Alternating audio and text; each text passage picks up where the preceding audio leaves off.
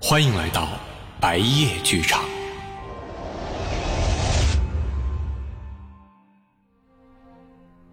少年汉尼拔，第三十三集，复仇开始。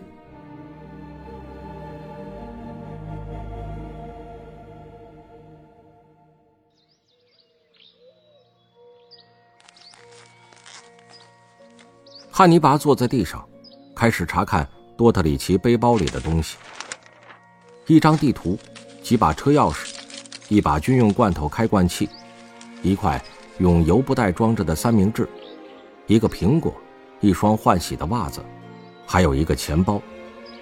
从钱包里，他抽出一张身份证，并将身份证跟小屋里挖出的身份牌做对比。先生。我代表我自己和我已故的家庭成员，要感谢您今天的到来。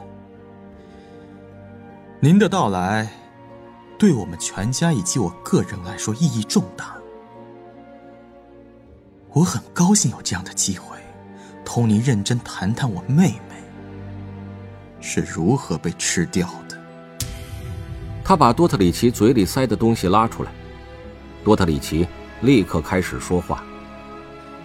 我是镇上的警察，接到报告说有人丢了马，这是我来这儿的唯一目的。这样吧，你把马还了，这件事我们一笔勾销。汉尼拔摇了摇头。我记得您这张脸，我见过您很多次。记得您用您的拇指摸我们，看谁最胖。您记得那只火炉上，里面冒水泡的澡盆吗？不记得。开战以来，我只记得冷库。多特里奇，今天您本来打算吃我的吧？多特里奇先生，您可以就在这儿吃午餐了。汉尼拔看了看三明治的馅儿，哼，这么多蛋黄酱，多特里奇先生。他们很快就会来找我。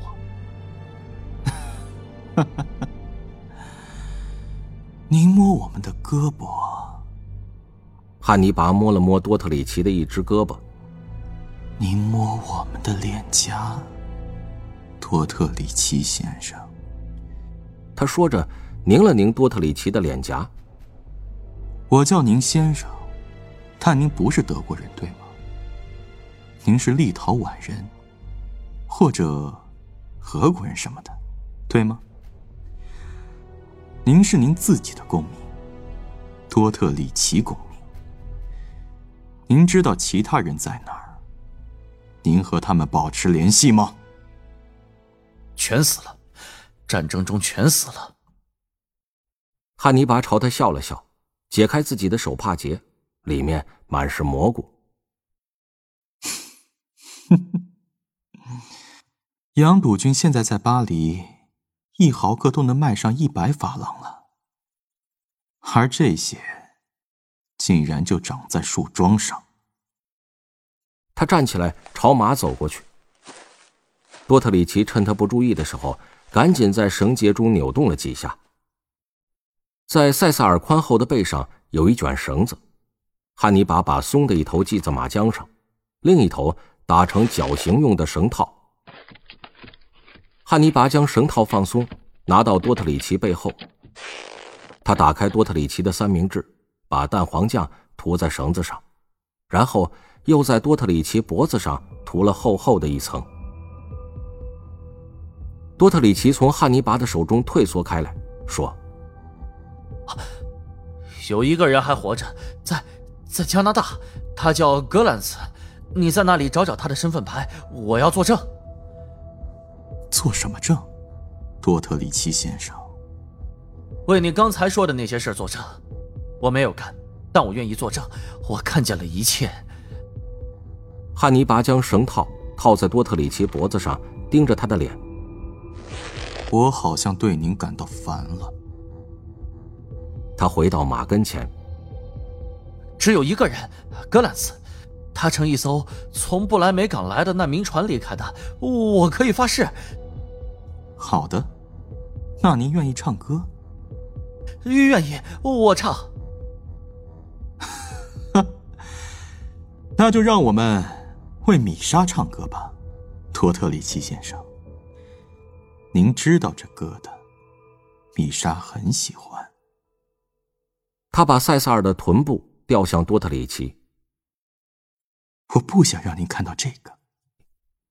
他对着马耳朵说，然后突然唱了起来：“林中站一小矮人，不动也不语。”他用嘴在塞萨尔耳边发出咔嗒声，带他朝前走。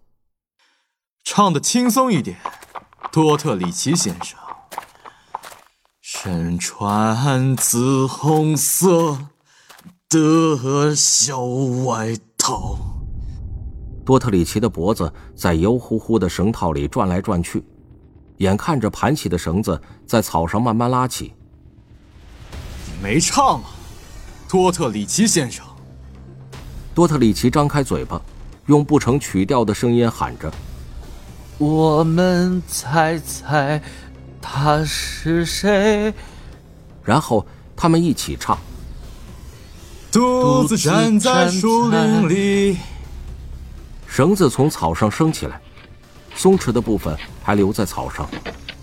多特里奇尖叫起来：“啊，波维克，他叫波维克，我们叫他看锅人，他死在小屋里了，你看到的。”汉尼拔让马停下来，走到多特里奇跟前，弯下腰盯着他的脸：“把他绑好，把马绑好，蜜蜂会蛰他。”没错。草里蜜蜂可不少啊！汉尼拔看了看身份牌。米尔克呢？我不知道，我不知道，我发誓。哼。那我们现在说说格鲁塔斯。我不知道，我真的不知道。放我走，我可以帮你作证控告格兰斯。我们会在加拿大找到他。歌还没唱完呢，多特里奇先生。汉尼拔牵马向前，露水在绳子上亮闪闪的，绳子现在几乎已经拉直了。独自站在树林里，多特里奇发出窒息而产生的尖叫声。是格纳斯，格纳斯现在正在跟他做交易。汉尼拔拍了拍马，又走回来，在多特里奇那儿弯下腰。科纳斯在哪？枫丹白露，在法国枫丹白露宫殿附近，他开了一家咖啡馆。我留口信给他，这是我能跟他联系的唯一方式。多特里奇看着汉尼拔的眼睛，我向上帝发誓，他死了。不管怎么样，他死了，我发誓。汉尼拔盯着多特里奇的脸，对马发出咔嗒声。绳子拉紧，露水随着绳上的细毛竖起而飞落。多特里奇窒息的尖叫声，在汉尼拔朝着他的脸嚎叫般的唱歌时终止了。紫红色的小外套。嘎吱，一连串湿乎乎的东西从动脉里喷出来，多特里奇的脑袋随着绳套滚出六米开外，然后停住，呈仰望天空状。汉尼拔吹了声口哨。马停住了，耳朵朝后转去。紫红色的小外套，的确如此。汉尼拔把多特里奇包里的东西倒在地上，捡出多把车钥匙和身份证。他用新鲜树枝做了一把烤肉叉，又拍了拍口袋，从中找到火柴。在火将树枝烧成木炭的时候。汉尼拔取出多特里奇的苹果给塞萨尔吃。他把所有的马具从马背上卸下来，这样马就不会被灌木缠住，就可以与他一起沿着小路走到城堡。他抱了抱马的脖子，然后朝马屁股上拍了一下：“回家吧，萨塞尔。回家去。”塞萨尔认得路。光秃秃的小路上弥漫着雾气，小路上满是电线。斯文卡警官嘱咐司机把卡车开慢点以防撞到树桩。他看了看地图，又看看挂着粗重变电线的电缆塔上的数字。这儿，多特里奇的车痕延续到远处，但在这里停过，地上还有滴下的油。几条狗和警察从车后面下来。两条硕大的黑色阿尔萨斯牧羊犬对进入森林感到兴奋。另外一条猎犬则表情凝重。斯文卡警官把多特里奇的法兰绒长裤的上半截拎给狗闻了闻，然后狗跑开了。在阴沉的天空下，树也是灰蒙蒙的，落下轮廓并不分明的树影。林中空地的上空挂着雾霭。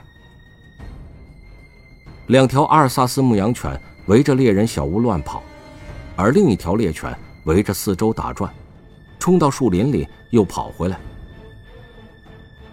就在此时，有个警察从树林后面大叫一声，其他人没有立即听到他的叫声，他便吹响了警笛。